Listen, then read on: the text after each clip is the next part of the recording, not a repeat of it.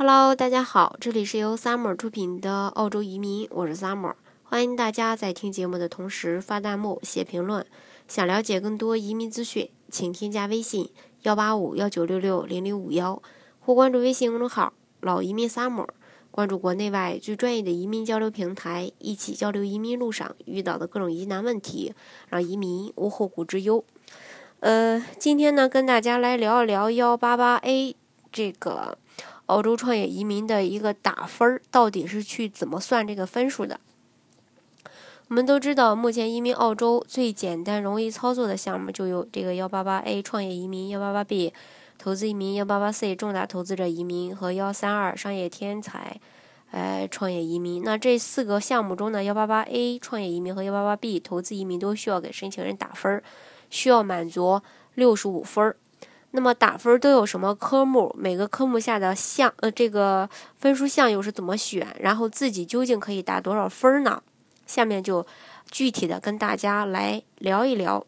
呃，第一个考察项它是年龄啊，呃。年龄打分有五档，每段每段年龄区间分别对应不同的一个分数。那在这个年龄打分当中呢，最高可以得三十分，也就是二十五到三十二岁之间。那最低的话是十五分，也就是四十五到五十四岁之间。申请人需要根据自己户口本和身份证上的信息来加分。至于是否能获得相应年龄段的分数，移民局呢主要还是以获得邀请函日期为准的。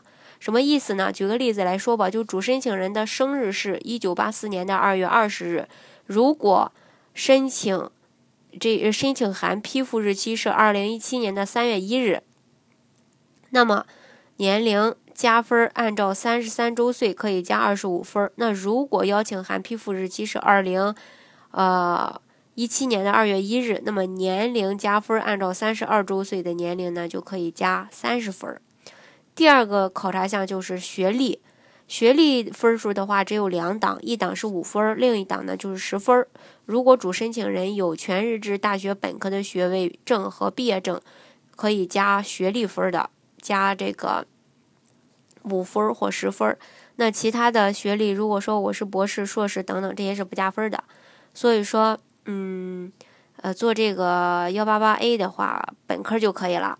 那如果主申请人是商科或理工科的专业呢，则需要加十分儿；若为其他文科专业的话呢，加五分儿。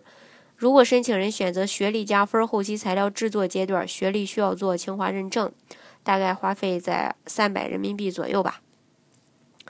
那如果申请人学历可以满足条件，一般都会建议申请人用学历加分儿。首先，学历不需要任何解释，只要证件齐全。另外，材料准备也非常简单，就需要一个认证就可以了。第三项呢是英语，英语的一个打分儿。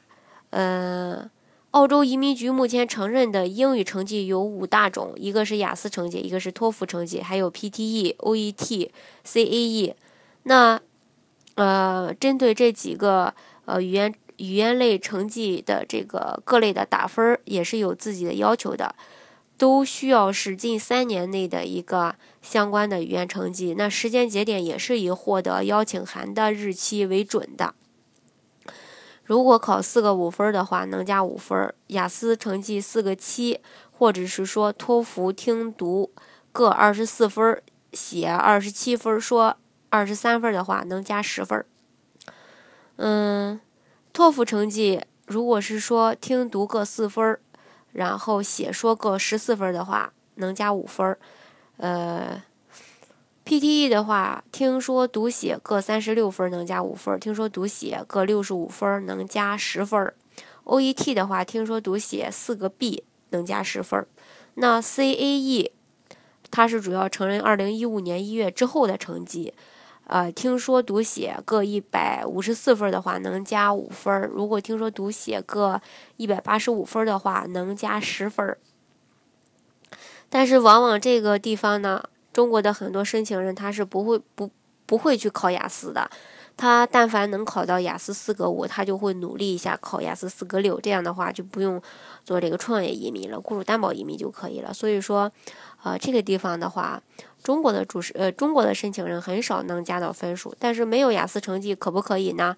呃，没有这个语言成绩可不可以呢？是可以的，这个到时候不过是要交一一笔培训费的。如果是说你的雅思成绩考出来了，那你就不需要交这个雅思培训费。当然，这个雅思培训费是给澳洲的，不是给其他人的啊。嗯，第四项的话就是经商经验，经商经验，呃，打分一共有两档，分别是按照四个，呃或七个这个顺延年加分的。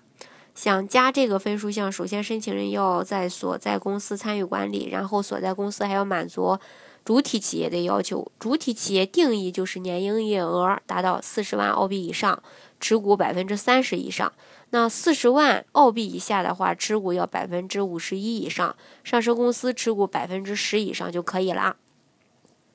如果单个公司的持股或者营业额不够要求的话，申请人可以申报两家公司来加这项的分数，但是最多用两家主体企业申请。嗯，这个延税年也就是二零一六年二月到二零一七年二月为一个延税年，是这么来算的。另外呢，第五项就是这个报税营业额了。首先，申请人要选择好自己申报的主体企业，那接着呢，选企业过去四年，也就是。嗯，二零一三到二零一六年中最好的两年的营业额，然后以较低的一年计算，用较低的那一年的营业额来对应表格中的营业额打分档就可以了。最后一项就是这个啊，不是最后一项，第六项了。第六项就是这个净资产。净资产的话，对有四档对应不同的分数，最低八十万澳币加五分，二百二十五万澳币加三十五分。如果客户需要净资产加分，则需要同时满足三个年末时点的这个家庭净资产的要求。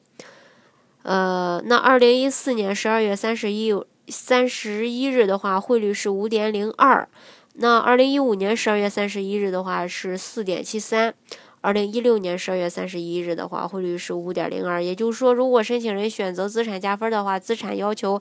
在以上三个时间点均保持相对应的分数，呃，就是相呃相应的一个分数对应的市值，才能获得相应的加分儿。第七项就是这个创新，创新分呢有六种，每项最高分是十五分，最低可以加五分，六项可以累计加分，但是每项不能重复加分。那第一项是注册专利或设计，这个要求满一年用于。企业的经营，这个能加到十五分。第二个就是注册商标满一年用于企业经营，这个能加十分。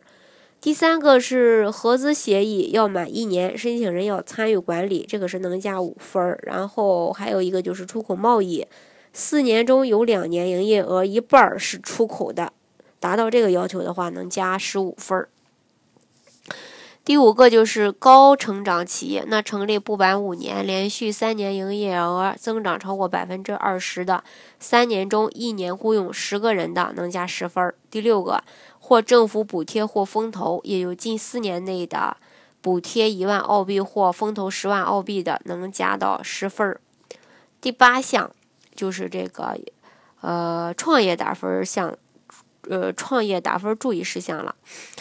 幺八八一的打分只要分数够六十五就可以，并不是说分数越高越好。打个比方吧，如果说其他项已经够六十分，那么净资产满足申请要求达到八十万澳币就可以再加五分了，那足够六十五分了。那这个时候如果非要申报更多的净资产超过六十五五五分的话呢，那么申请人将会面临一个披露更多的资产，那么资金来源的压力呢就会大一些。需要详细解释申请人申报资产的具体来源，同时呢，提供更多的银行流水证明文件。那么一来文件准备方面也会更加的繁琐。所以说，呃，这个幺八八 A 不是说打分越高越好，只要够六十五分就可以了。其实截止到目前，澳洲移民局对于打分没有高分的要求，目前打分系统只起到一个筛选的作用。还并没有这种择优录取的趋势，分数够六十五分就可以轻松满足申请条件来递案。所以说，呃，我今天呢针对这个打分讲的也非常的详细了。如果大家呃想做这个澳洲幺八八 A 打分的呃这个创业移民的话，可以自己打一下分，看看够不够六十五分。如果实在是不知道怎么打分的话，啊，大家呢也可以添加我的微信幺八五幺九六六零零五幺，然后我可以来给大家打一下分儿。嗯，好，今天的节目呢就给大家分享到这里。如果大家想具体的了解澳洲的移民政策的话呢，欢迎大家添加我的微信幺八五幺九六六零零五幺，或是关注微信公众号“老移民 summer”，关注国内外最专业的移民交流平台，一起交流移民路上遇到的各种疑难问题，让移民无后顾之忧。